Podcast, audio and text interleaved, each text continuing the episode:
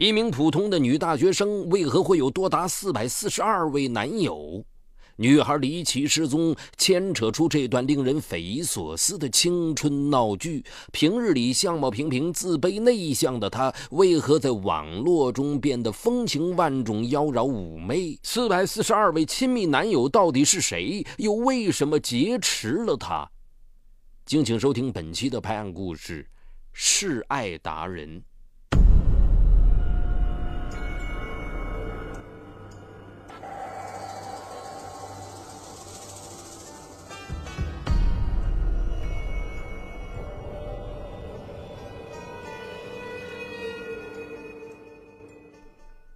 七月的一天，一位二十三岁的女孩向同事发短信求救，称自己被人关起来了。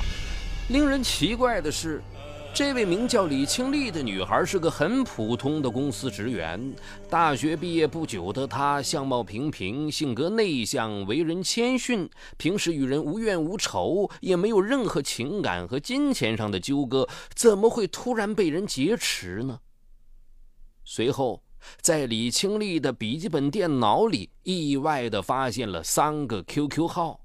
QQ 自动登录后，里面的聊天记录让人大吃一惊，也由此揭开了李清丽的失踪之谜。现年二十三岁的李清丽，父亲是个普通的环卫工人，母亲下岗后开了一家杂货铺，家里的经济条件并不宽裕。大学毕业前夕，沉重的就业压力让李清丽一时间很难找到适合的工作。就在他一筹莫展的时候，突然收到了山东一家企业发过来的面试通知。李清丽这才记起来，自己前段时间在网上四处投简历，也投到了山东的这家公司。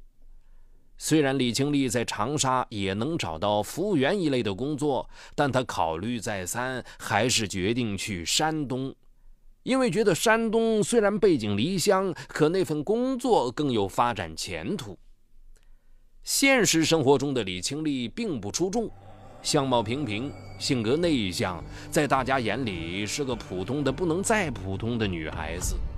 大学四年，李清丽身边的很多同学都谈过恋爱。只有李清丽始终是孤家寡人，这并不是因为没有男孩追求她，而是因为她虽然外表普通，内心却对自己的爱情要求很高，一心希望找个优秀的男孩。正是这种极度自卑又极度自尊的心理，让李清丽没能收获自己的爱情。因此，在李清丽的内心深处，她其实并不满足于这种平淡，而是非常向往那种绚丽的生活。七月，李清丽回学校办理毕业有关手续时，遇到了高中同学吴敏敏。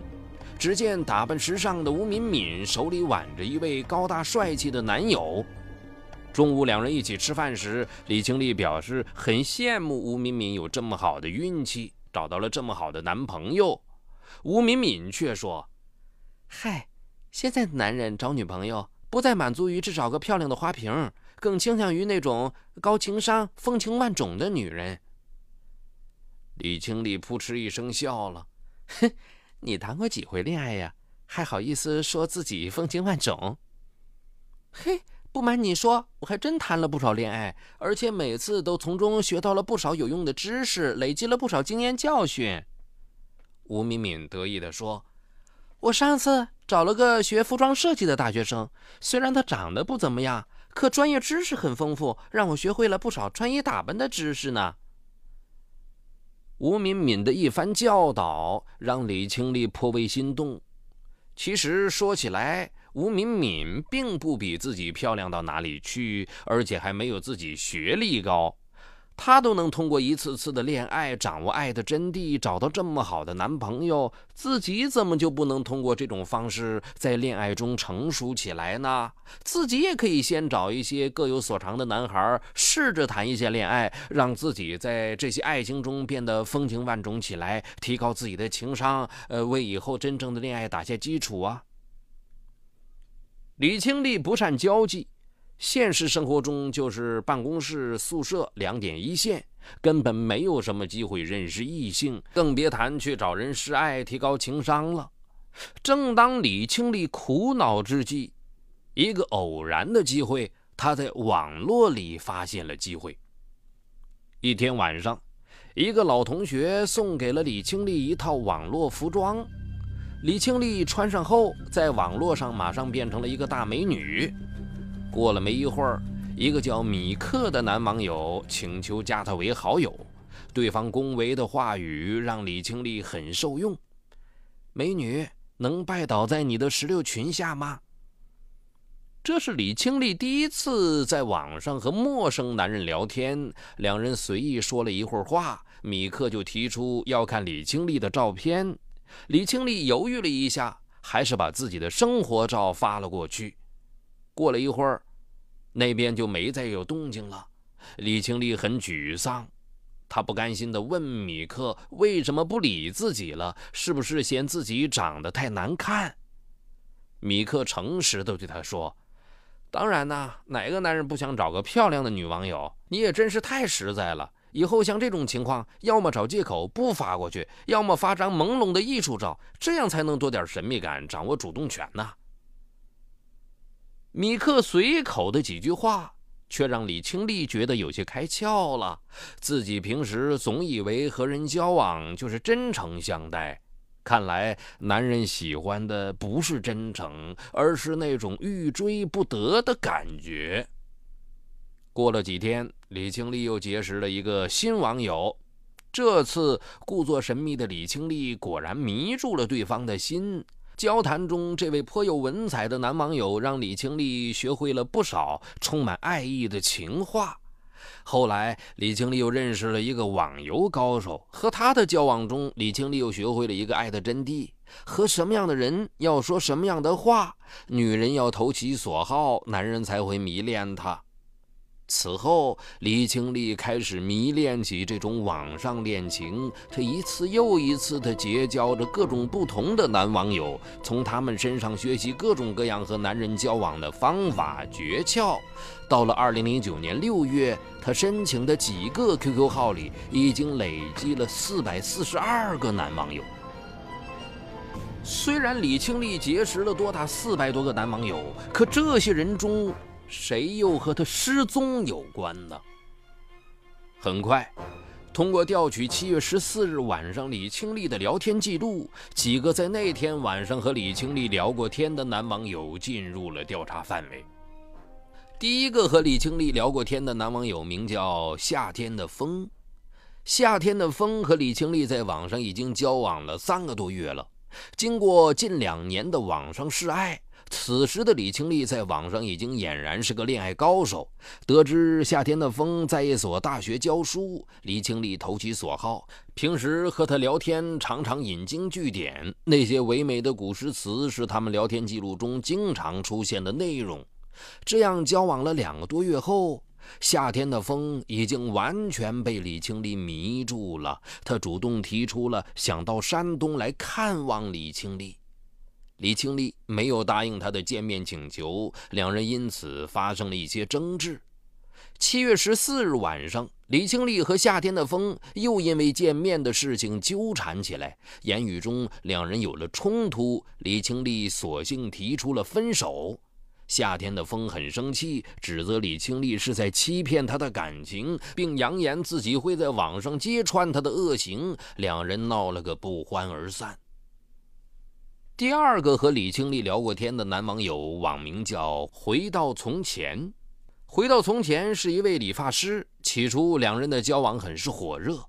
可经过一次在济南的见面后，两人的关系渐渐淡了下来。特别是最近一段时间，两人在网上聊天的次数少了很多。七月十四日晚上，两人再次说起了甜言蜜语，关系似乎有所缓和。回到从前，说自己给李清丽买了一套很漂亮的时装，要她过来看看，还说自己在家里为她准备了一个特大的惊喜。李清丽好像有点不愿意，婉拒了两次。回到从前又说，想到李清丽前段时间说自己电脑太旧了，这次的惊喜和这个有关。听回到从前这样说，李清丽才答应，要是待会儿有空的话，就去看看他。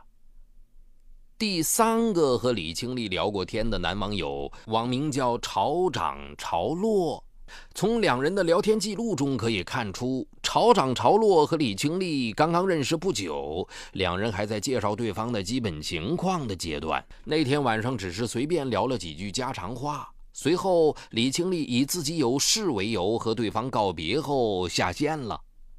第四个和李清丽聊过天的男网友名叫海岸，海岸的真名叫钱斌，应该是李清丽结交已久的男友。在聊天记录中，两人亲密地称对方为老公、老婆。钱斌还说，如果李清丽愿意，可以早点回长沙来，他负责帮她找一份轻松的工作。实在不行，可以养她一辈子。李清丽回答说自己感觉很幸福，稍后他会趁年假的机会回长沙和他见面。两人聊了一个多小时后，李清丽称自己有点累了，想早点休息。随后，两人互相告别下线。一个女孩短短几个小时，竟然能同时和四个男网友打情骂俏，大家看着这些聊天记录，不得不感慨万千。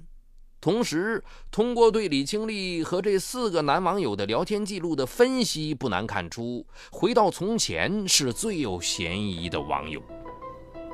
七月十九日晚上十一点多钟，回到从前被逮捕归案，在他的出租屋里，被他关在屋子里的李清丽也同时获救。经过审讯，回到从前对自己的犯罪行为供认不讳。通过查看李清丽和回到从前的聊天记录，不难发现，他们两人在网上的交往时间已经很久了，而且两人的感情也算是很融洽。究竟回到从前为什么要突然翻脸，把李清丽关在自己的出租屋呢？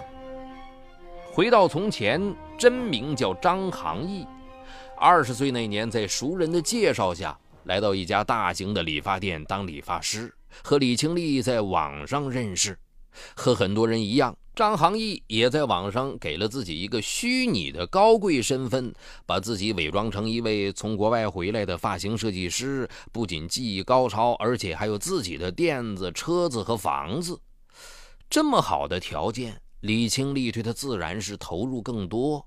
而张航义为了不暴露自己的真实身份，也想方设法在李清丽面前表现得像那么回事。随着交往的深入，李清丽和张航义的感情越来越好，没过多久就开始老公老婆的互相称呼。时间久了，张航义竟然有了和李清丽结婚的想法。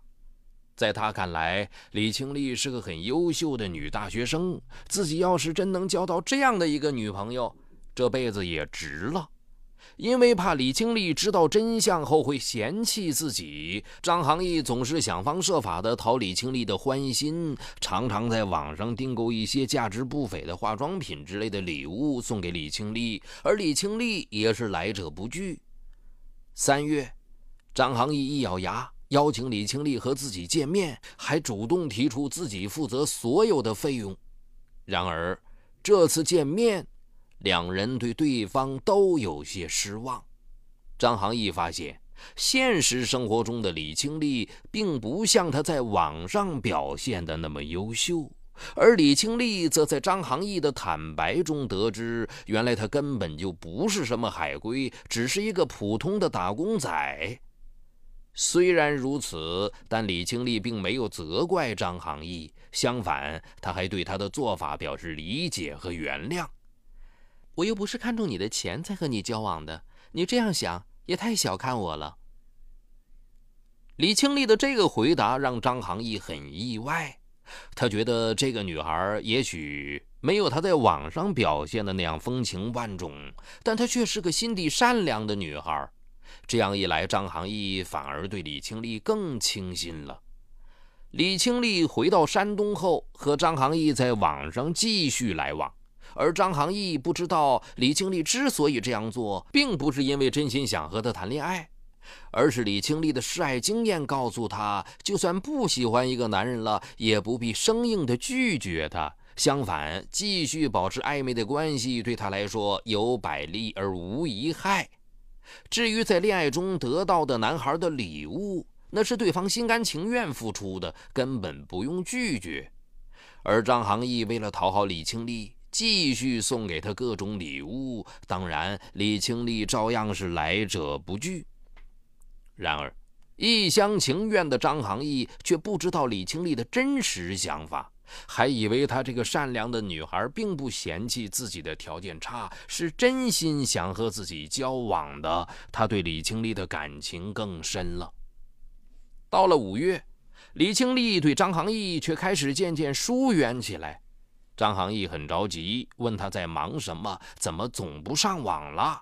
李清丽找借口说自己最近要参加职称考试，比较忙。其实，李清丽之所以疏远张航义的真正原因，是因为他最近在网上结识了一个真正让他动心的男人。就在五月初的一天，李清丽在一个交友网站上认识了一个在长沙当医生的男人钱斌。和那些在网上夸夸其谈或是想找一夜情的男人不同。钱斌从一开始就明确表示想找个贤惠的女人结婚生子。两人在网上谈了一会儿，对方的质朴的语言就让李清丽有了一种触电的感觉。那一刻，李清丽觉得这个男人就是自己示爱了这么久后应该俘虏的男人。果然，在网上早已练得轻车熟路的李清丽，没费多少功夫就俘虏了钱斌的心。同时，细心的他还托亲戚和朋友悄悄到钱斌工作的医院调查他的个人情况，与他在网上所说的是否相符。李清丽想，如果钱斌真的像他所说的那样好，自己又能和他谈成，到那时候自己也可以去他那儿工作，这段恋情就是自己人生的最大收获。和钱斌交往了一段时间后。两人的感情越来越好，李清丽觉得自己已经完成了在网上示爱的目的，于是她开始渐渐地和那些男网友疏远关系，这其中也包括张航义。因为张航义曾经为自己付出了很多，为了让他知难而退，李清丽找借口说两人分隔两地，不可能有将来，只能分手。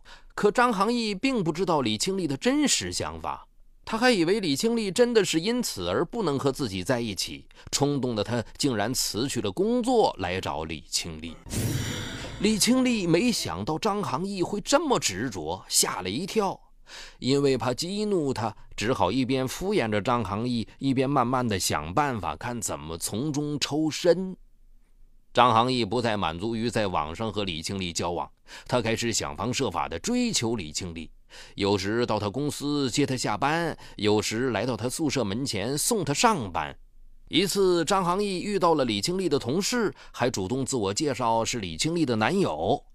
张航义的行为让李清丽深感烦恼，却又无可奈何，只好继续找各种各样的借口向张航义提出分手。张航义这才开始怀疑李清丽是不是从一开始就是在欺骗自己。为了查出真相，七月十三日，张航义在网上买了一个黑客程序。随后和李清丽在网上聊天时，他提出想把自己在家里照的一张照片发给李清丽看。李清丽随手点了接收，却也就此安装了这个木马病毒，入侵了李清丽的电脑后。张航一开始毫无阻拦地翻看李清丽电脑里的所有资料，其中也包括李清丽的聊天记录和她的电子日记。这一看，张航一才明白，原来李清丽只是把自己这类的男网友当成示爱对象。性格要强的张航义怒不可遏，他觉得自己为了这段感情付出了太多，一定要让李清丽付出代价。第二天晚上，张航义又上网和李清丽聊天。他想办法以送电脑为由，把李清丽骗到自己的出租屋里。把李清丽骗来后，张航义本想强行和她发生性关系，但李清丽强烈反抗。有些犹豫的张航义最终没有强行施暴，但他要求李清丽把这段时间以来从自己这里得到的好处还给自己，还要赔偿自己的损失。李清丽不同意，他便把他强行留在自己的出租屋里，不让他离开。后来，李清丽趁张航义不备，给自己的同事发去短信求救。因为当时太着急，他没能详细说明自己的情况。后来被张航义发现，并抢走了他的手机，这样才有了我们之前开头说的那一幕。然而，张航义的归案并不是事情的终结。在非法禁锢李清丽的这两天里，他一直很忐忑不安，似乎已经预见到了自己将会被捕的结局。他在自己家里的电脑里登录了李清丽的社交账号，并找到了钱斌，将李清丽示爱并骗了自己感情和钱财的事全都告诉了对方。钱斌知道这件事后。对李清丽的好感顿时全无，毅然提出了分手。而这件事的曝光，也给李清丽在当地的生活和工作都造成了很大的影响。落得人财两空的他，只能无奈地辞职离开。目前情绪极其低落的李清丽，已经回到了老家休养。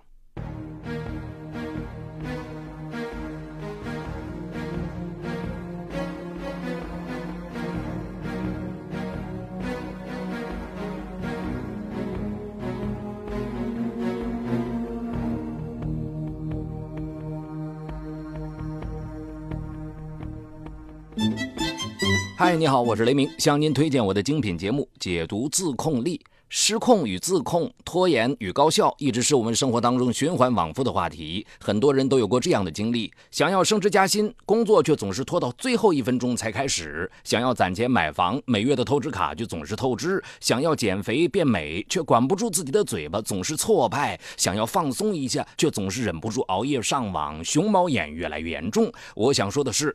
不是你不够努力，而是不够有自控力。那就听我来详细为你解读斯坦福大学最受欢迎的心理学课程《自控力》，让我们重新成功掌握自己的时间和生活。就在蜻蜓 FM 搜索框里搜索“自控力”三个字，目前已有几十万人做出选择，并借此开始了改变。蜻蜓 FM 搜索“自控力”。